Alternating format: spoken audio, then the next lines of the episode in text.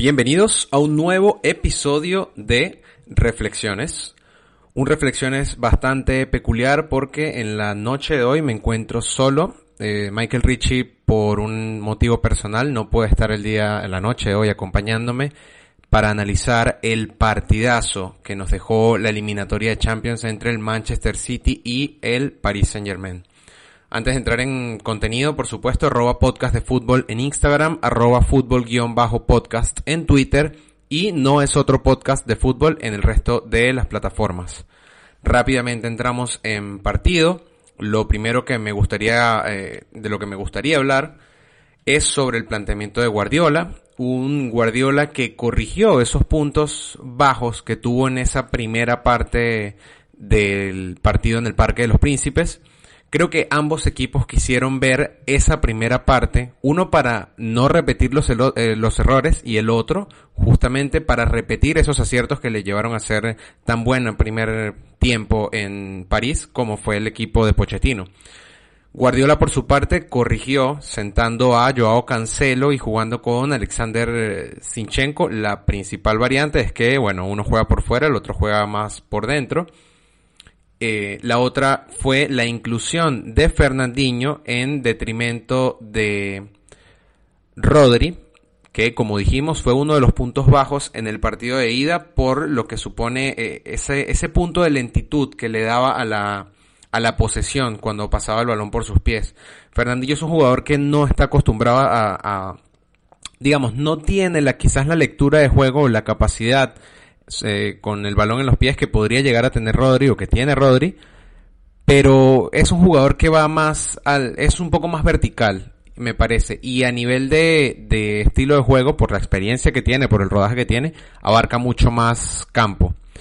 Eh, por ende, creo que también fue un acierto de Guardiola el corregir esto que le pasó factura en el primer tiempo del partido en París.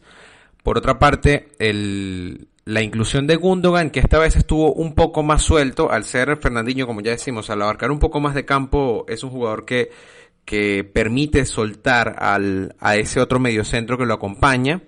Y bueno, la inclusión en este caso de Foden, Phil Foden, ya como un jugador más de, más interior, más interior y a veces tirándose también a la media punta, intercambiándose un poco con Kevin De Bruyne, ¿no? Que, a ver, yo creo que ninguno de los jugadores hizo en el Manchester City, por supuesto, un puntaje menor a 7 en el día de hoy.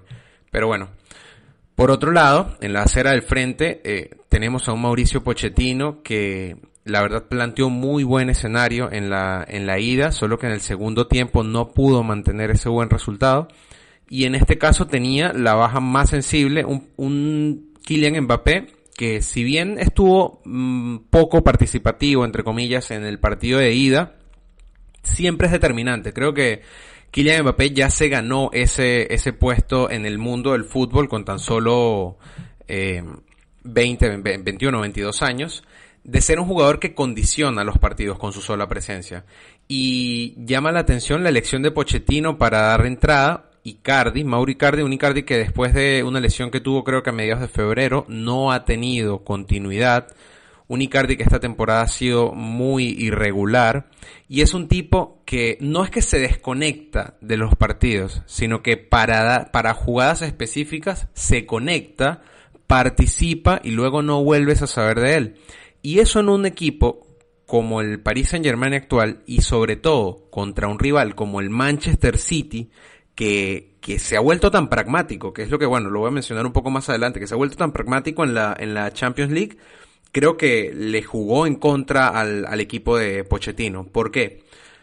Mauri Cardi es un tipo que está acostumbrado a no tener mucho contacto con el balón. Eh, no, no, sabría acertar el, por cantidad de promedio de pases que tiene, pero estoy seguro que no deben ser más de 20, 25 toques con el balón por partido. Eh, y la verdad es que se vio tan poco reflejado su influencia en el juego en, en el primer tiempo, que creo que de haber tenido alguien con un poco más de punch, en los primeros 15 minutos, e incluso el mismo Moiskin, yo creo que habría sido otra historia, porque Moiskin, a pesar de ser también, entre comillas, un 9 de área, es mucho más movedizo, ¿no? Tiene un movimiento de desmarque mucho más, más definido, más dinámico, y puede rotarse en la punta de ataque con Neymar, quizás, cosa que no hizo en este caso Icardi. hay algo que condicionó seguramente a Icardi, que fue la, las bandas del Paris Saint Germain. El Paris Saint Germain salió con Abdou Diallo por la banda izquierda y con Alessandro Florenzi por banda derecha. Ya lo ha dicho Richie, lo he dicho yo, lo han dicho eh, personalidades del fútbol europeo como Miguel Quintana, como Andrea Sonrulla, que les mandamos un saludo.